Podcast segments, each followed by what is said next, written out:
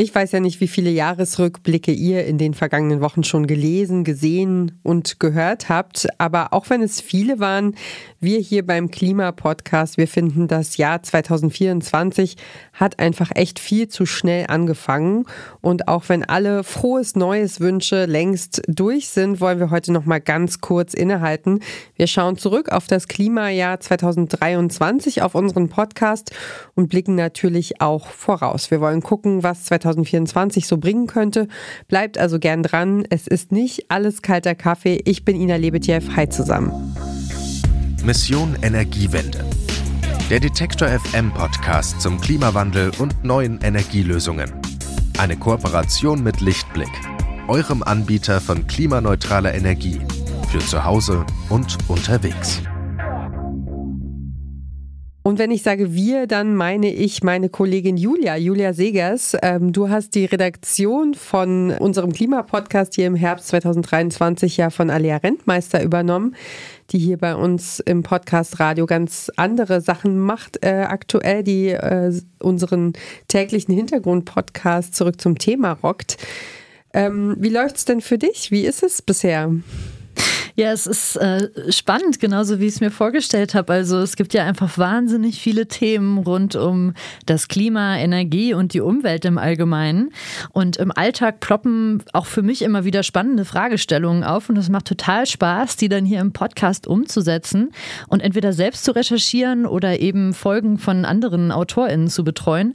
Und klar, auch in den Nachrichten ist das Thema Klima natürlich allgegenwärtig. Ja, und wenn du an das Klimajahr 2000 23 jetzt mal denkst und die Bilder dazu, was fällt dir da als erstes ein?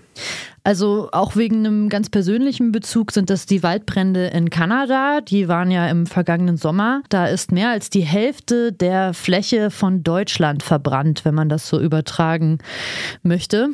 Ähm, genau, ich habe ein paar Jahre dort gelebt und äh, bin im vergangenen Sommer auch äh, seit langer Zeit mal wieder dorthin geflogen und habe tatsächlich auch aus dem Flugzeug brennende Waldstücke gesehen und Rauchschwaben, die überall aufgezogen sind.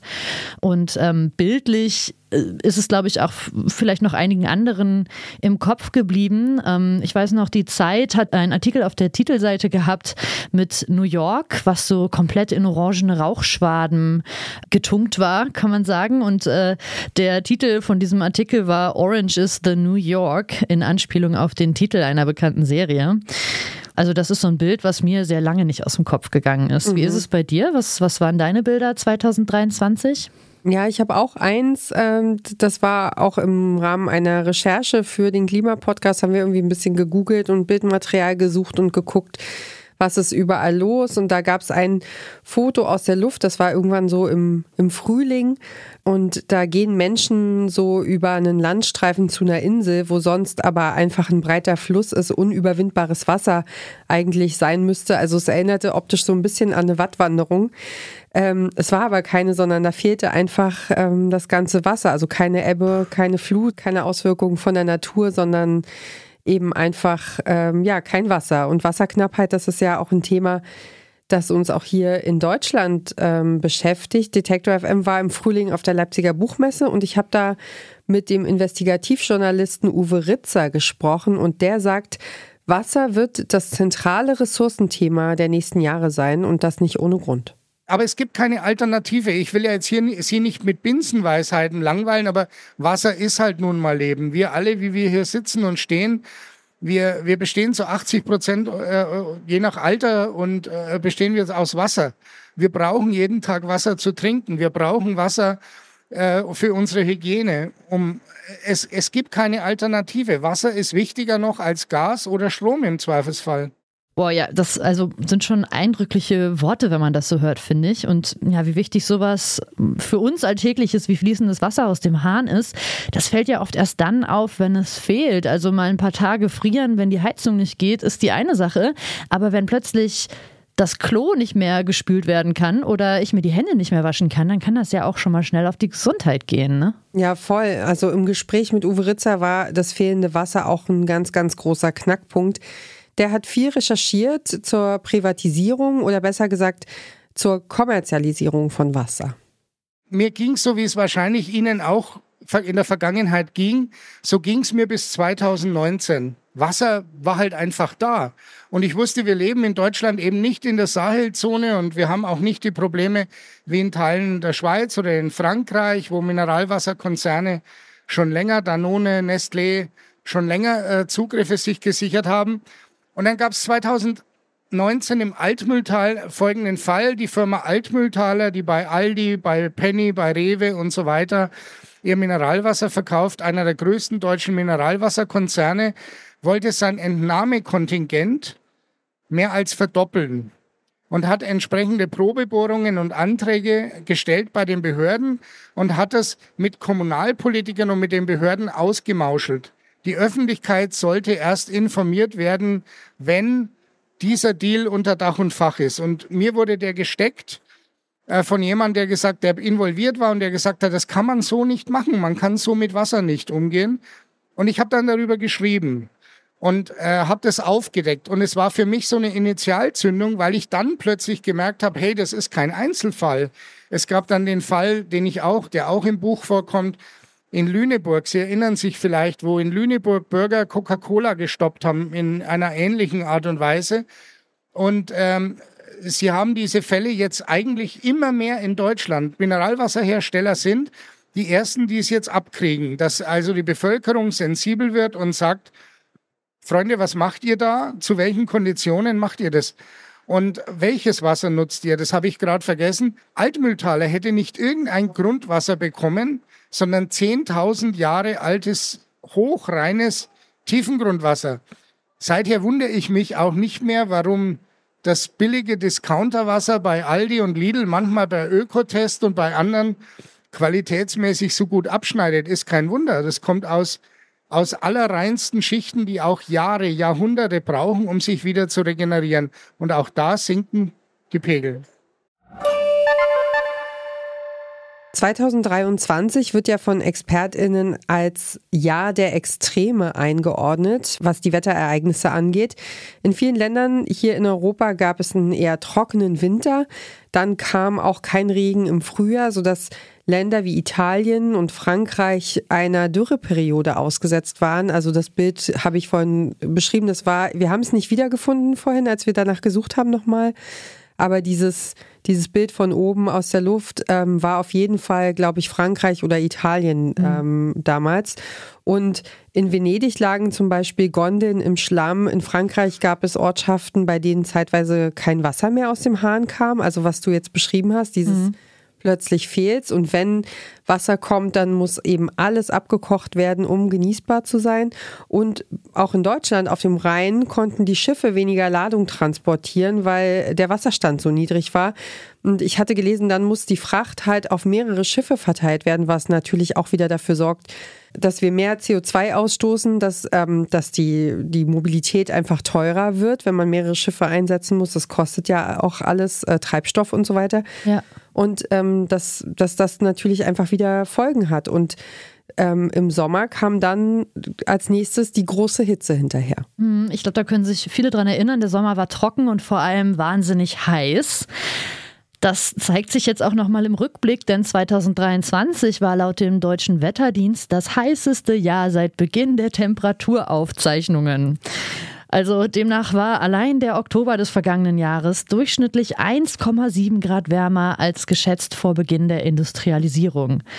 Das muss man erstmal sacken lassen, finde ja, ich. Ja, das ist also das ist schon krass, weil also wir wir hatten ja auch, glaube ich, vor vor zwei Jahren mal ähm, diese Aussage von einem Wetterexperten, der gesagt hat, was ist, wenn das, was wir jetzt hier in den Sommern erleben, die kältesten Jahre unseres Lebens sein werden? Ja. Also das ist, ist wirklich eine Aussage, gruselig, die mir, die mir so nach wie vor im Gedächtnis geblieben ist und, äh, und die das irgendwie krass auf den Punkt bringt. Ja, und diese Hitze belastet Mensch und Tier und vor allem in dicht bebauten Städten macht sie sich besonders bemerkbar. Ein trauriges Beispiel ist Mexico City. Dort sind 2023 über 50 Grad gemessen worden. Zwei Wochen lang war es so heiß und mindestens 100 Menschen sind an dieser Hitze auch gestorben. Ja, und viel Beton, dichte Bebauung und versiegelte Flächen lassen die Temperatur in Städten im Vergleich zum Land nochmal deutlich höher steigen. Was hilft, um diese Temperaturen wieder zu senken, sind zum Beispiel grüne Oasen in der Stadt. Also Parkflächen, viele Bäume, Naherholungsgebiete. Das Problem damit ist nur, dass diese Grünflächen die Mieten in den umliegenden Vierteln steigen lassen. Dieses Phänomen nennt man grüne Gentrifizierung. Und dazu habe ich Anfang 2023 mit Ricarda Petzold vom Deutschen Institut für Urbanistik gesprochen. Sie hat mir erklärt, wie es zu der sozialen Ungerechtigkeit kommt, wenn es darum geht, nah am Grünen wohnen zu wollen. Es geht darum, dass es ja zweifelsohne in den Städten ganz unterschiedliche Umweltbedingungen vorzufinden ist. Es gibt verlärmte Straßen, es gibt natürlich äh, die großen Infrastruktureinheiten, äh, wie Flughäfen und so weiter. Da lebt man in der Einflussschneise von Lärm und ähm, die Zugänge zu Grün- und Freiflächen sind sehr unterschiedlich, auch äh, zu privaten Grünflächen, die müssen natürlich mit dazu gezählt werden. Also das gesamte Paket an Umwelteinflüssen äh, und Auswirkungen in der Stadt. Und dann ist die Frage, wer wohnt eigentlich in den belasteten Arealen? Also geht das dann damit einher, dass sozusagen ressourcenärmere Menschen dann auch durch eine höhere Umweltbelastung denen ausgesetzt sind? So. Und Umweltgerechtigkeit würde dann heißen, wir versuchen, das mit in der Planung zu berücksichtigen, dass die Zugänge zu im Prinzip den guten Quartieren für alle möglich sind. Ja, und solange es noch nicht umweltgerecht zugeht, spricht man eben von dieser sogenannten Green Gentrification. Das war ein Thema, von dem ich bis zu deiner Recherche übrigens auch äh, noch gar nichts gehört hatte, ehrlich gesagt. Ich bin auch durch Zufall drauf gestoßen und fand es dann aber gleich sehr spannend. Ähm, man muss ja auch sagen, zu der Zeit haben wir uns hier bei Detektor FM generell mit dem Wohnungsmarkt in Deutschland ein bisschen mehr beschäftigt. Ja, genau. Also ein Team von uns von Detektor FM hat ganz viele Monate an unserem ersten Storytelling-Podcast gearbeitet. 2023 ist der rausgekommen. Teurer Wohnen heißt der. Und den haben wir zusammen mit dem RBB realisiert.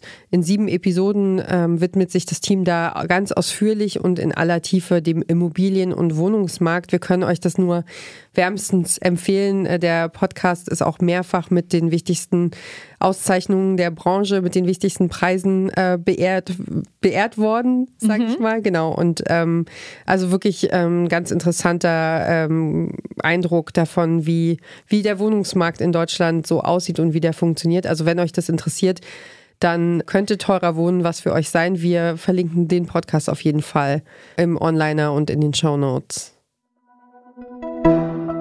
Eine kurze Unterbrechung für unseren Werbepartner. Euer Laptop läuft mit 100% Ökostrom, eure Heizung mit klimaneutraler Wärme, in der Garage lädt euer Auto und auf dem Dach erzeugt ihr euren eigenen Solarstrom. Klingt nach Zukunftsmusik, ist aber jetzt schon leicht zu haben.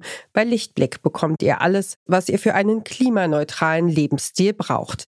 Jetzt einfach wechseln zu Deutschlands größtem Ökostromanbieter. Die heißen Temperaturen von 2023 haben auch zu Veränderungen in den Weltmeeren geführt. Es gab einen rekordverdächtigen Anstieg in der Temperatur der Meeresoberfläche. Im Juli gab es zum Beispiel rund um Irland und das Vereinigte Königreich Hitzewellen im Meer. Und im August und Juli hat es das Mittelmeer getroffen. Unsere Ozeane haben also zu kämpfen. Wie können wir sie eigentlich schützen? Um diese Frage ging es hier im Podcast im vergangenen September. Da hat unsere Kollegin Sarah Marie Plikat sich darüber mit dem Wissenschaftsjournalisten Florian Sturm unterhalten. Also es gibt auf jeden Fall viel nachzuhören. Wir haben ja auch jede Woche eine Folge rausgehauen hier bei Mission Energiewende. Also falls ihr auch ein bisschen Bedarf habt und euch ein bisschen durchklicken wollt, laden wir euch herzlich dazu ein. Ja, und ich finde, wir könnten jetzt auch mal einen Schlussstrich ziehen unter die schlechten Klimanachrichten und gerne äh, mal noch mal ein bisschen ins Positive gucken. Das Jahr 2023 hatte ja auch ein bisschen was Gutes fürs Klima zu bieten, ne? Definitiv. Angefangen hat es mit einem großen Aus, und zwar am 5. April 2023. Da sind die letzten drei Atomkraftwerke in Deutschland vom Netz gegangen. Und Überraschung, wir sind noch hier und können sogar ohne AKW-Strom diesen Podcast hier aufnehmen. Wer hätte es gedacht? Ja, das stimmt. Und wir sind auch äh, sogar noch ein bisschen weitergegangen und haben drei Sonderfolgen, eine kleine Serie gemacht zum Ausstieg aus der Atomenergie. Da war die letzte Folge auch Anfang 2023 erschienen. Und darin sprechen wir zum Beispiel über 50 Jahre Protestgeschichte und darüber, wie die Zukunft ohne Atomkraft aussehen kann. Also wie man zum Beispiel ein Atomkraftwerk zurückbaut. Genau. Und die, diese drei Folgen zur Atomenergie, die könnt ihr euch natürlich weiterhin überall anhören. Wir haben eine neue abgedatete Detektor FM App und dann gibt es uns natürlich auch im Netz auf www.detektor.fm und natürlich überall da, wo ihr vielleicht gerade diesen Podcast hier hört. Eine andere gute Nachricht aus dem Klimajahr 2023 kam aus der Wissenschaft. Im Frühjahr ist der Synthesebericht des Weltklimarats IPCC erschienen. Darin aufgelistet sind die Möglichkeiten, die wir haben, um die Klimakrise abzuwenden. Und das sind tatsächlich einige. Der Bericht hat Anstöße zu grünen, klimafreundlichen Städten gegeben. Außerdem geht es darin um gesunde Ernährung und effizienteren Verkehr. Und die vorgeschlagenen Lösungen, die kommen zu einem großen Teil nicht nur der Umwelt zugute. Wenn die Lösungen umgesetzt werden, dann profitiert auch die körperliche und geistige Gesundheit von uns Menschen davon. Der Bericht zeigt, dass wir noch eine gute Chance im Kampf gegen den Klimawandel haben. Einige Jugendliche aus Portugal haben ihr Schicksal 2023 selbst in die Hand genommen und 32 Staaten auf mehr Klimaschutz verklagt. Klingt erstmal absurd, aber es war auf jeden Fall ein ganz großer, wichtiger Prozessauftakt. Ähm, Genau, der Prozess wird vor dem Europäischen Gerichtshof für Menschenrechte geführt. Und das geht nur, weil die Vereinten Nationen neue Leitlinien zum Kinderschutz beschlossen haben. Dadurch bekommen Kinder und Jugendliche neuerdings die Möglichkeit, ihr Recht auf eine saubere, gesunde und nachhaltige Umwelt durchzusetzen. Und Auslöser für die Klage von diesen Kindern und Jugendlichen waren Waldbrände in der Nähe ihrer portugiesischen Heimatstadt. Und das jüngste Kind der Gruppe, ich glaube, ähm, die war damals so acht Jahre alt ungefähr, hat ähm, zur Erklärung gesagt zu dieser Klage, ich habe große Angst, auf einem kranken Planeten leben zu müssen. Ich finde es ja ganz schön beeindruckend, was sich die Kinder und Jugendlichen da vorgenommen haben. Hast du ähm, eine Idee dazu, wie weit der Prozess bisher gekommen ist? Also noch ist nichts entschieden, aber es wird mit einem Ergebnis in diesem Jahr gerechnet. Mhm. Und Amnesty International bezeichnet den Prozess schon jetzt als bahnbrechend. Das liegt einerseits natürlich daran, dass so viele Länder verklagt werden, also 32, Deutschland inklusive, und natürlich auch daran, dass eben diese Gruppe der KlägerInnen so wahnsinnig jung ist.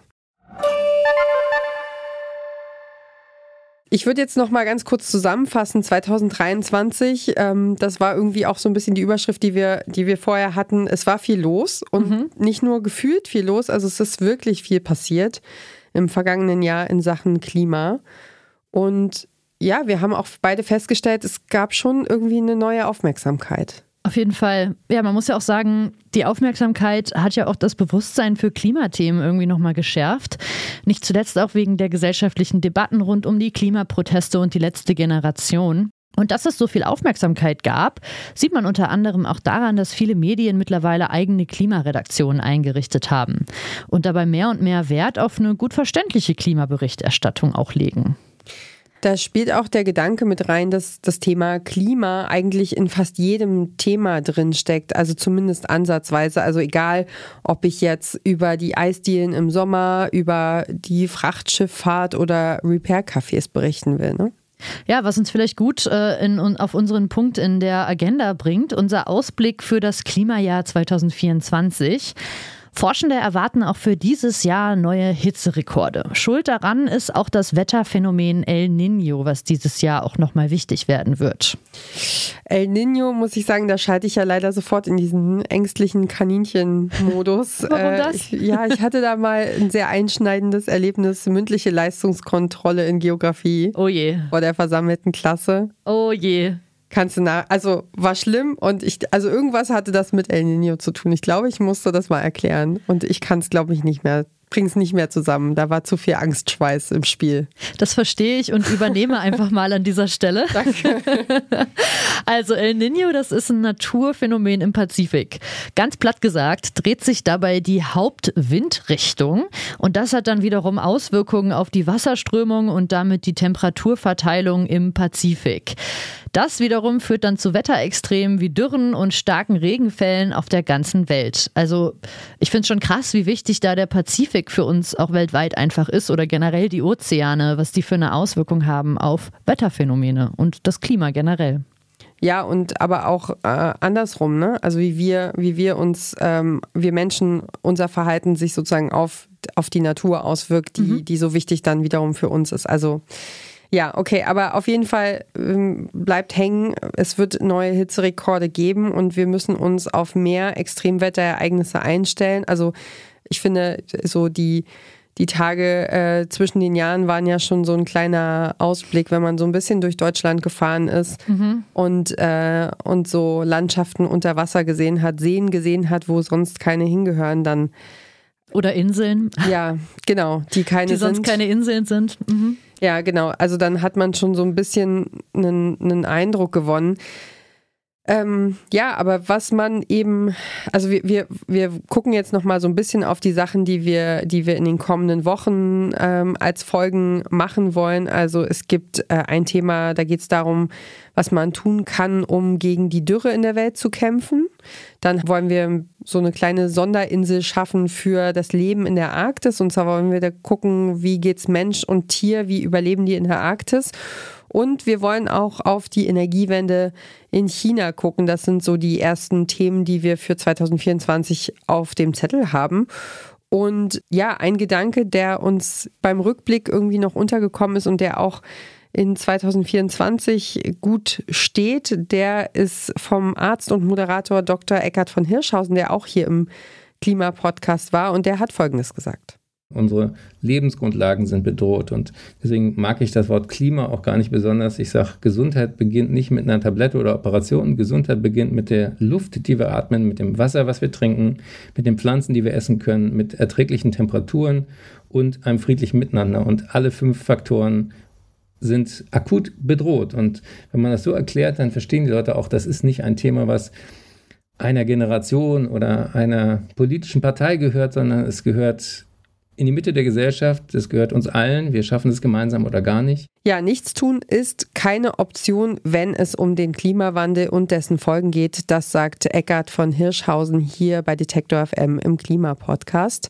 Ja, vielleicht ist es jetzt mal an der Zeit, auf unsere persönlichen Ideen und Vorsätze rund um das Thema Klima und äh, nachhaltige Lebensweisen zu schauen. Ähm, ja, Ina, erzähl doch mal, hast du dir irgendwas Besonderes vorgenommen, wenn es um gute Vorsätze fürs Klimajahr 2024 geht? Also ich hatte mir ehrlich gesagt schon im vergangenen Jahr vorgenommen, als, als so kleines Mantra für den Alltag mehr Zeit, weniger Zeug. Mhm.